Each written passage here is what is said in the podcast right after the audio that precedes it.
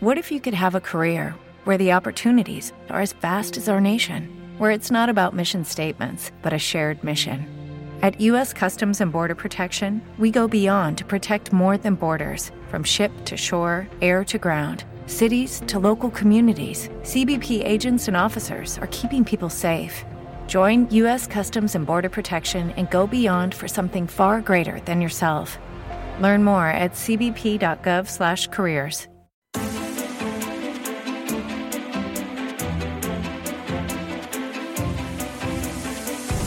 En Capital Intereconomía, Escuela de CFDs.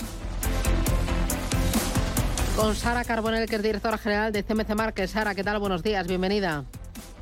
Buenos días, Susana.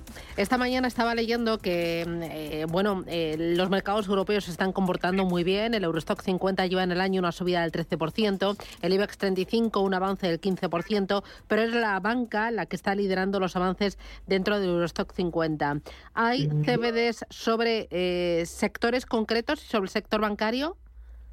Sí, sí, sí, sí, sí, muy buena pregunta. Claro que los hay. Bueno, aparte que hay muchísimas ETFs, muchísimos ETFs es decir, el CFD sobre el ETF, que, que entre ellos hay muchos de sector bancario, nosotros directamente tenemos cestas de acciones por sectores, ¿no? Pues, por ejemplo, eh, CFD coches eléctricos.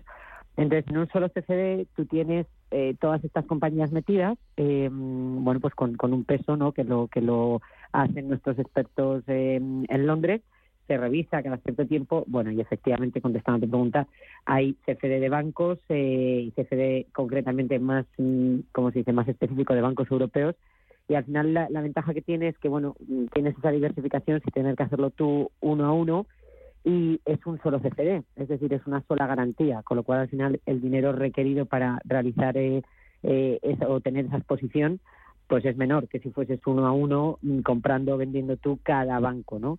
Y, además está el peso que le dan a cada banco pues está hecho por, por expertos con lo cual eh, bueno pues eh, eh, a lo mejor es un peso que puede tener más éxito una exposición para cada acción que haciéndolo uno mismo por separado que al final estaría teniendo pues el mismo peso en todas ¿no? también lo que puedo hacer es tener compradas de forma directa algunas acciones de bancos pero luego utilizar los CFDs para cubrir mis posiciones de contado no Sí, sí, claro. Eh, además, esto al final es, mm, eh, una de las cosas para las que más se utiliza el CFD, ¿no? Igual que los futuros.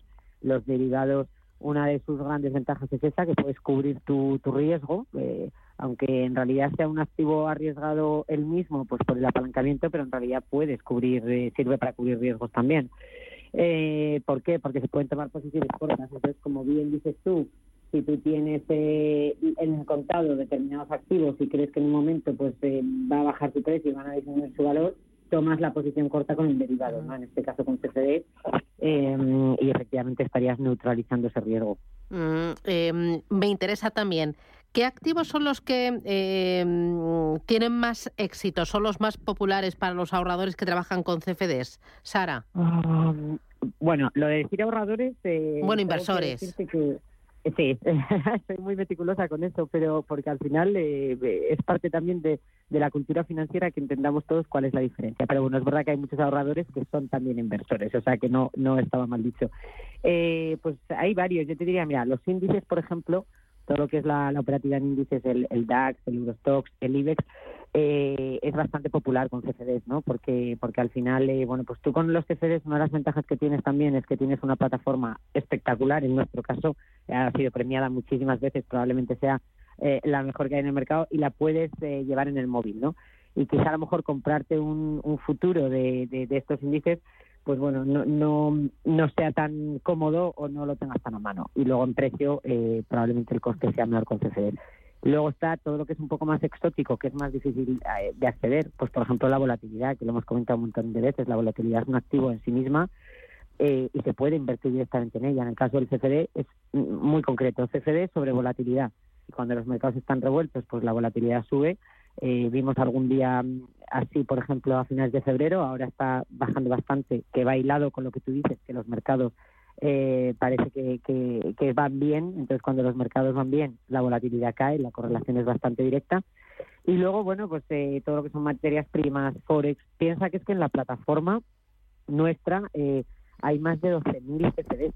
Entonces, al final, el universo de inversión es enorme, desde sectores, desde países, eh, tipo de activo, al final eh, la diversificación que se puede hacer es, vamos, es muy grande. Mm. Pues Sara Carbonell desde CMC Márquez, gracias por la formación y gracias por despejar las dudas. Y nada, a seguir trabajando y formando. Un abrazo fuerte. Gracias a Gracias, Sara, cuídate, chao.